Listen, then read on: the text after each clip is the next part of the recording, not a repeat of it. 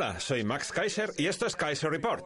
Hoy vamos a ponernos profundos y escarbaremos tanto en el interior como en el exterior de nuestra mega existencia.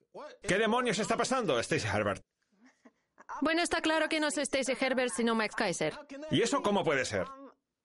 Soy el Uber de Kaiser. Cuéntame. Es que he visto un tuit que es una locura. El Uber humano desarrollado en Japón ofrece la posibilidad de asistir a actos celebrados en otro lugar utilizando el cuerpo de otra persona. Sorprende por lo natural que es, afirma su inventor Jin Rekimoto de Sony. No sé si será broma, pero la verdad es que las fotos son muy divertidas. Por cierto, esta técnica ya la empleaban en South Park cuando querían hacer escarnio de algo. Kenny y Cartman hacían todo tipo de tonterías para burlarse de lo que fuera y ahora parece que eso es el futuro. Yo creía que eran los Simpsons los que predecían todo tipo de cosas. No, era en padre de familia. Es verdad. Supongo que funcionará como esas gafas con videocámaras. Creo que son de Snap. Que te las pones y te trasladan al acto en cuestión a través de las gafas de alguno de los asistentes. También hay unas lentes de contacto que son como una videocámara. Basta con parpadear para acceder al interior de otra persona y experimentar en tiempo real lo que esté viviendo en ese momento. Bueno, no sé si será una broma o una noticia falsa de Twitter, pero lo cierto es que no es más que un iPad pegado a la cara de una persona. En tu caso, Max, te harían una llamada por FaceTime y la persona en cuestión pasearía por el lugar como si de ti se tratara. También están esos iPads con un palo y acoplados a unas ruedas. Sí. Para desplazarse de un lado para otro. Hay gente como Edward Snowden que ha aparecido en varios actos con uno de esos dispositivos. Pero no es un trasplante de cerebro, ¿verdad? No me estás trasplantando el cerebro a ningún lado ni a ninguna persona para poder ver un partido de hockey, ¿no? El caso es que al verlo se me ocurrió que podría aplicarse el siguiente titular. La policía holandesa desnudará a los jóvenes que lleven ropa considerada demasiado cara para ellos. Los agentes prestarán especial atención a los hombres jóvenes que lleven ropa y relojes de diseño que no parezcan poder permitirse. La policía de Rotterdam ha lanzado un programa piloto en el marco del cual podrá confiscar ropa y joyas caras a aquellos jóvenes que parezcan demasiado pobres para llevarlas. Pues, ¿qué quieres que te diga? Eso es una discriminación contra los operadores y mineros de criptodivisas porque, como sabrás, existe toda una generación de adolescentes y jóvenes que son millonarios en criptodivisas. Y para que se note el dinero que tienen, no dudan en lucir relojes caros. Es más, el otro día MarketWatch.com sacaba en una noticia a unas cuantas personas que se habían hecho ricas gracias a sus planes de jubilación 401k y que presumían de su riqueza. Mira, cuando yo era pequeño había un programa de televisión que se llamaba, si lo traducimos del inglés, Estilos de vida de los ricos y famosos, presentado por Robin Leach, que hablaba precisamente de los famosos y de sus opulentas vidas. Y ahora en el siglo XXI parece que ese estilo de vida se ha extendido a los jóvenes que operan con criptodivisas. Sí, pero Holanda, junto con el Reino Unido, Francia, Alemania y Estados Unidos, formaba parte del grupo de estafadores y banqueros gángsteres que destruyeron la economía mundial sin que se les haya castigado por ello. Jamie Dimon y Lloyd Blankfein se han ido de rositas y encima, con el dineral que se han llevado gracias a esas ganancias ilícitas, pueden permitirse llevar un Rolex o un traje carísimo. Pues bien, ahora llega la policía holandesa y pretende perseguir a todos aquellos que tengan pinta de pobres. Y yo me pregunto, ¿qué es eso de tener pinta de pobres? ¿Qué pasa si una persona se ha comido unas cuantas pastillas de detergente y no tiene buen aspecto? Pues que le confiscarán la cazadora de 1.800 euros que lleva. La policía se pregunta cómo es posible que esos jóvenes sin apenas medios lleven ropa tan cara y para averiguarlo no se le ha ocurrido otra cosa que avergonzarlos desnudándolos en plena calle. ¿No es una forma de incautar activos? La verdad es que sí que me recuerda a Estados Unidos cuyos ciudadanos son los protagonistas del siguiente titular. Los ahorros de los estadounidenses caen hasta su menor nivel en 12 años. La caída es importante ya que los consumidores constituyen el 70% de la economía del país. Aunque el consumo de los estadounidenses es el que sigue impulsando la economía, tenemos ante nosotros una señal de alerta. La tasa de ahorros disminuye.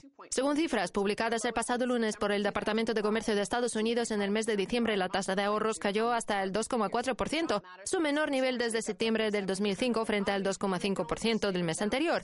La caída es importante ya que los consumidores constituyen aproximadamente el 70% de la economía del país y llegará un punto en el que esta tendencia bajista en el ahorro acabará impidiéndoles consumir, que es precisamente lo que alimenta la economía estadounidense. Pero si tenemos en cuenta la cantidad de activos que incauta la policía a los estadounidenses, sobre todo a los jóvenes, es normal que la gente no tenga ahorros ni pertenencias por miedo a que se los quiten.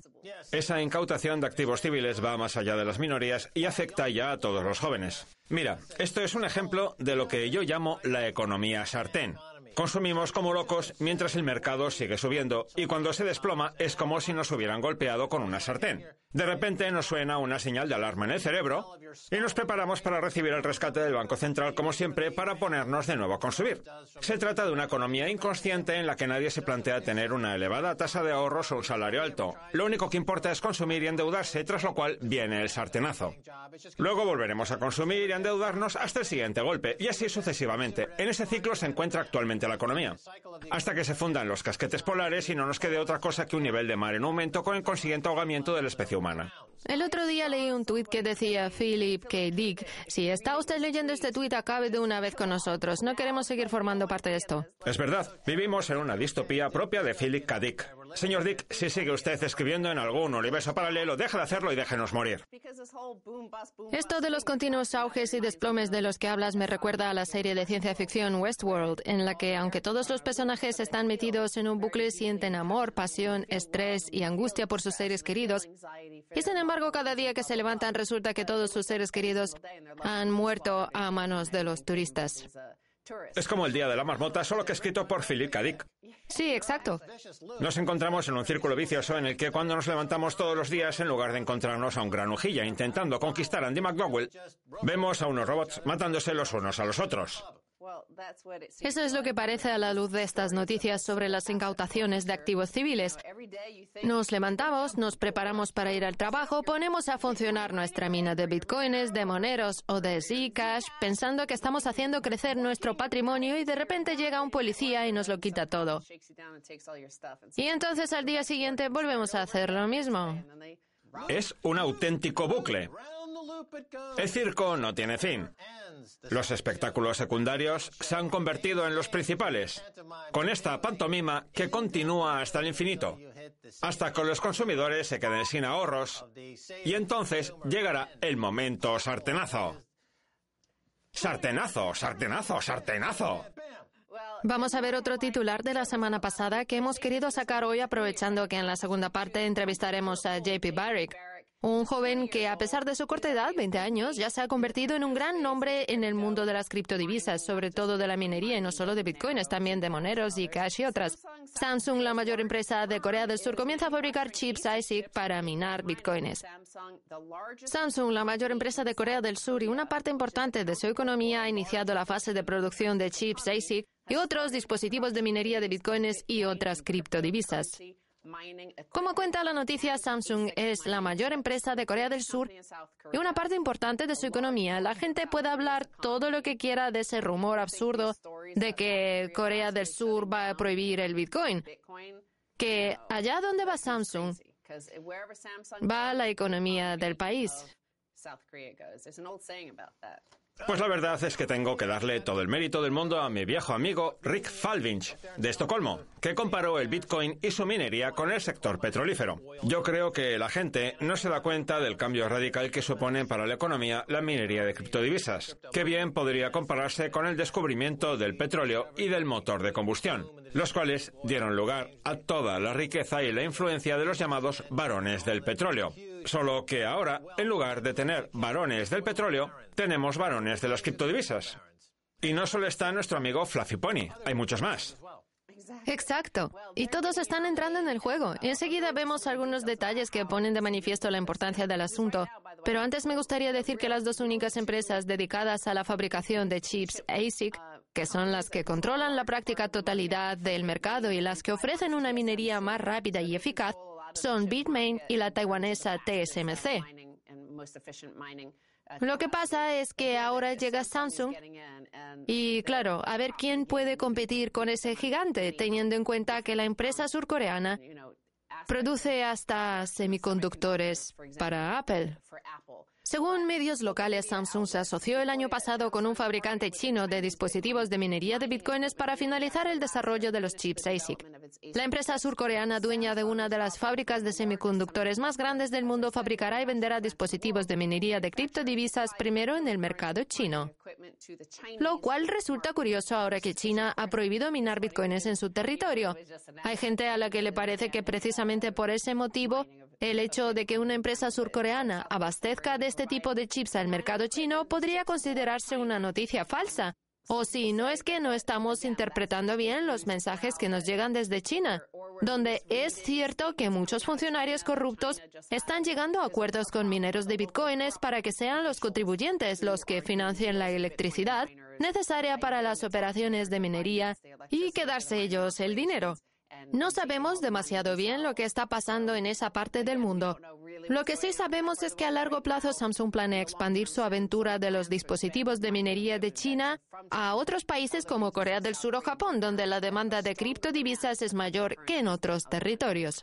Una de las razones de esta confusión es que los gobiernos de muchos países siguen sin entender en qué consiste una criptodivisa, cómo se mina y para qué sirve el Bitcoin. Y el hecho de no haberse molestado en intentar aprenderlo hace que tomen medidas desastrosas precisamente por lo confusos que están.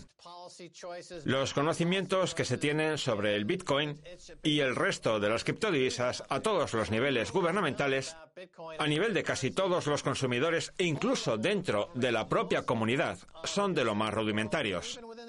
De hecho, seguramente ni siquiera el 20% de sus miembros tenga un conocimiento más o menos elemental sobre el funcionamiento de esta tecnología. Pero siguiendo con esta pesadilla distópica propia de las novelas de ciencia ficción de Philip K. Dick, la verdad es que también podría considerarse una especie de dilema del prisionero. Por eso hay tanta confusión. Es como cuando la policía hace un careo buscando que los delincuentes se delaten entre sí. Solo que en este caso la pregunta que se hace en los distintos países es ¿quién será el primero en adoptar las criptodivisas? ¿Deberíamos ser nosotros? ¿Y qué pasa si se trata de una estafa? ¿Están todos pendientes del resto? Los incentivos están equilibrados. Sí. Ahí reside la elegancia del protocolo, la naturaleza genial de Satoshi. Por eso todos acabarán adoptando el Bitcoin y se aplicará la teoría de juegos a nivel soberano. Comprarán Bitcoins los fondos de riqueza soberana, los bancos centrales, y eso hará que el precio se dispare hasta los 100.000 dólares. Para finalizar, vamos a contextualizar un poco quién es Samsung.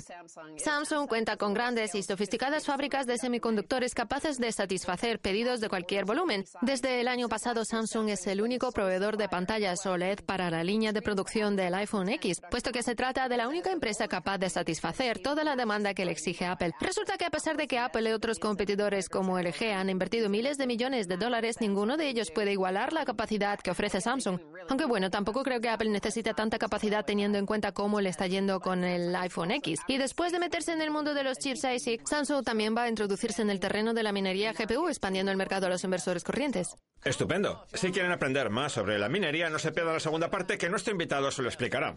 No se vayan.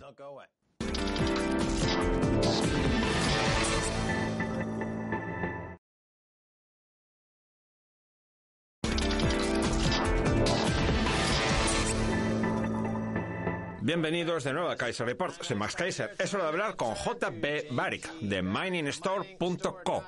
Bienvenido, JP.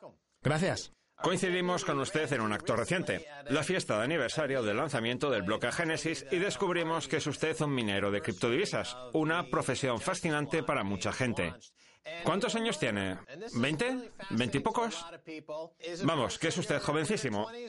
Pero bueno, antes de hablar de sus operaciones de minería, me gustaría que nos contara cuándo se introdujo en el mundo de las criptodivisas. Pues fue justo al empezar el instituto. Yo fui a un instituto muy pequeño y todo el mundo estaba como loco con las criptodivisas. Debía de tener como 15 o 16 años. ¿Y cómo se enteró de su existencia? Creo que fue una vez que intenté comprar monedas a través de Mt. Gox y me pareció demasiado complicado. Justo entonces leí un artículo en Tencratch sobre la minería y me dije, esto es genial, yo quiero dedicarme a eso. Aprendí yo mismo a conseguir las monedas y entonces me planteé qué hacer con ellas. La verdad es que nunca he dejado de aprender. He leído varias noticias de adolescentes que se han metido en el mundo de las criptodivisas y a los que les está yendo bastante bien. ¿Ha cambiado su visión de la economía? ¿Su trabajo? Porque, claro, usted empezó a minar cuando estaba en el instituto, lo que lo expuso directamente al mundo de la economía. ¿Cómo lo afectó por aquel entonces? Bueno, lo cierto es que le dediqué mucho tiempo al Bitcoin. Como mucha gente me metí en mi madriguera, entre comillas, y me puse a investigar como loco para aprender más sobre el funcionamiento de la economía, del gobierno, del dinero. Y cuanto más aprendía, más me gustaba. Hasta empecé a faltar al instituto y todo. La verdad es que le dediqué muchísimo tiempo, pero cada minuto mereció la pena. Y dígame, ¿cómo reaccionaron sus profesores? Es decir, ¿mostraron interés por lo que hacía usted? A ver, yo era muy joven y tenía un montón de preguntas. Quería saber más sobre el Bitcoin y se me unieron muchos compañeros. Empezamos a faltar a clase y debatíamos un montón sobre las criptodivisas. De hecho, intentaba que cada trabajo que hacía en el instituto fuera sobre el Bitcoin. Me conocían como el chico del Bitcoin. Muy bien, vamos a hablar ahora de la minería. ¿Cómo se abre una mina de ¿Cuesta mucho entrar en el mundillo? Porque sé que la competencia en materia de chips es feroz. ¿Hasta qué punto es difícil dedicarse a la minería actualmente? Desde el 1 de enero el precio de las tarjetas gráficas se ha incrementado un 80%, lo que demuestra que la competencia es feroz. Yo quise meterme en el mundillo porque se puede ganar mucho dinero y porque cualquiera puede dedicarse a ello. Recuerdo, por ejemplo, que teníamos un programa para jugadores de videojuegos que pagaba a través de PayPal por cada operación de minería que se realizaba, aunque al final acabamos cerrándolo. Y como digo, la minería está abierta a todos, desde jugadores de videojuegos hasta grandes inversores institucionales. Todo depende del capital que uno tenga, pero está claro que cualquier persona puede participar, porque además la rentabilidad es la misma, con independencia de que invirtamos 100 dólares, 10.000 o 100.000. De acuerdo. Parece que el costo que supone dedicarse a minar bitcoins es bastante elevado. En parte porque hay inversores institucionales y fondos que han aunado fuerzas para entrar en el sector. El caso es que usted mina todo tipo de criptodivisas, ¿verdad? ¿Cómo decide cuál minar? Para los mineros, la gestión de los activos de la cartera es un tema capital. Por ejemplo, para alguien como nosotros que mina cientos de Ethereum al día, lo más importante es saber quedarse con unos cuantos y no venderlos todos, lo cual nos lleva a preguntarnos qué divisa va a tener un mejor comportamiento en el futuro. La minería es una especie de cobertura a la hora de entrar en el mundo de las criptodivisas, especialmente para aquellos que verdaderamente no creen en el Bitcoin y que no son capaces de entenderlo, puesto que el hecho de disponer de un dispositivo físico que les permite ganar dinero les ayuda a interesarse por la esencia de la criptodivisa. De acuerdo. Creo que hay un total de unas 1.400 criptodivisas. Sí. Que un día hay unas que son más rentables de minar, otros días son otras. ¿Cómo funciona todo eso? La mayoría de nuestros clientes se dedican a minar Ethereum, SICAs y Moneros. Lo que pasa es que los minan y se los quedan. Ahora bien, también los hay que utilizan NiceHash, escogen las monedas más rentables y las venden. Lo que hay que plantearse es qué estrategia tenemos a la hora de ganar dinero. Acumular monedas sin venderlas, invertir a largo plazo. Evidentemente, si lo que queremos exclusivamente es sacar beneficios, habrá que minar la divisa más rentable. Y hay webs como what2mine.com que ofrecen comparativas de rentabilidad entre todas. El problema es que las cosas cambian muy rápido. En cuanto disminuyen las dificultades y el precio se dispara, la rentabilidad de la minería baja. Sí, se trata de un mercado muy dinámico. Vamos a ver, imagínese que llega su abuela y le pregunta, JP, ¿en qué consiste la minería? ¿Podría describirnoslo en un minuto? Es curioso, pero mi abuela fue precisamente una de las que primero se metieron en esto de la minería conmigo en su momento. Yo le expliqué que se trataba de una especie de juego inmobiliario en el que una persona adquiere un pequeño complejo de apartamentos. Esos apartamentos están ocupados por inquilinos que le pagan un alquiler y todos los inquilinos le ayudan a fabricar bitcoins, que es una forma de estar pagándole a su arrendador. Yo suelo utilizar ese ejemplo para explicárselo a la gente. Porque lo del sector inmobiliario resulta bastante fácil. Bueno, a lo mejor demasiado fácil. Sí, demasiado. ¿Cómo concibe usted la minería? ¿Puede contarle a nuestra audiencia en qué consiste exactamente minar criptodivisas? ¿Puede explicarlo en detalle? A ver, el objetivo principal es construir el siguiente bloque de la cadena de bloques. Para ello hay que recurrir a los grupos de mineros a los que se une la gente para colaborar en la construcción de ese bloque. Para alguien que jamás haya oído hablar de ello, la minería es una forma de asegurar la cadena de bloques. Es como si fuéramos el ejército de la red, de la divisa, garantizando la seguridad de todos los bitcoins, todos los ethereums, etc., de forma que nadie pueda perpetrar un ataque del 51% o hacerse con la red. Es otra forma de explicarlo que puede dar respuesta a las preguntas de aquellos que ignoran por completo su funcionamiento. Porque si nos ponemos a hablar de las características técnicas y las matemáticas que hay detrás, la gente enseguida se pierde y no sabe de qué va esto. JP, usted es un minero que se gana la vida minando criptodivisas. ¿Hace falta sumergirse tanto en las matemáticas para dedicarse a ello? No creo que haga falta. Hay gente que lo hace y de cuyo trabajo podemos sacar partido y les estamos muy agradecidos por ello. Pero para un empresario que quiera vivir de ello, no creo que haga falta que entienda el trasfondo tecnológico, porque el código es abierto y está auditado y disponible para todo el mundo. La verdad es que el proceso es muy sencillo. Solo hace falta disponer de un equipo informático y de una tarjeta gráfica para empezar a minar criptodivisas como Ethereum. Y si contamos con un basta con enchufarlo, unirse a un grupo y ya está. Vamos, que no hacen falta conocimientos técnicos para dedicarse a minar. Antes sí, pero ya no. De acuerdo. ¿Ha encontrado algún tipo de resistencia por parte de las autoridades? Y con autoridades me refiero al instituto, al gobierno estatal, al federal. ¿Se ha topado con alguna clase de oposición al respecto? La verdad es que no. En el instituto, por ejemplo, solo había interés por lo que hacíamos. Y todo el mundo quería probarlo en los equipos informáticos del centro. Era en plan, ¿qué están haciendo? Y nosotros decíamos, pues algo así como jugar. Así que usando la red eléctrica del instituto. Sí, lo probábamos todo con nuestras computadoras portátiles. De acuerdo. Vamos a hablar ahora del costo energético. Las ubicaciones más competitivas del momento se encuentran en Estados Unidos, Canadá, Islandia y China, países en los que el término precio por kilovatio está a la orden del día tienen en cuenta el costo energético? Eso es lo más importante en el caso de las inversiones institucionales, cuando se invierten millones o decenas de millones de dólares en activos para pagar el costo de la electricidad, que debe situarse entre 4,5 y 5 centavos por kilovatio, aunque hay zonas de Estados Unidos en las que el precio ha caído hasta los dos centavos por kilovatio. Hay que saber encontrarlas. El problema que tiene la infraestructura estadounidense es su dificultad a la hora de expandirse y satisfacer la demanda de los mineros de criptodivisas. Hay zonas de Estados Unidos en las que hay mil megavatios reservados para su utilización en el futuro.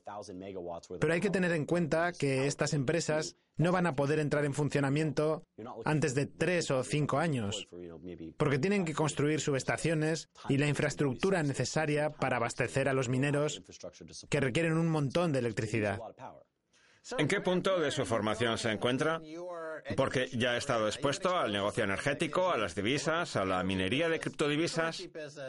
Vamos, que de un día para otro se ha visto metido en un montón de sectores distintos. Sí. Y eso que usted se encuentra al principio de su carrera. Dígame, ¿a dónde lo está llevando todo esto en su viaje, JP? Yo creo que me va a llevar a trabajar con más inversores institucionales para ayudarles a que inviertan sus activos. Ahora mismo los inversores recuperan su inversión en tan solo un año o año y medio, y eso utilizando un cálculo de lo más conservador. Y yo creo que los inversores institucionales podrán hacerlo en un plazo de entre 5 y 10 años. ¿Ha dicho un año y medio?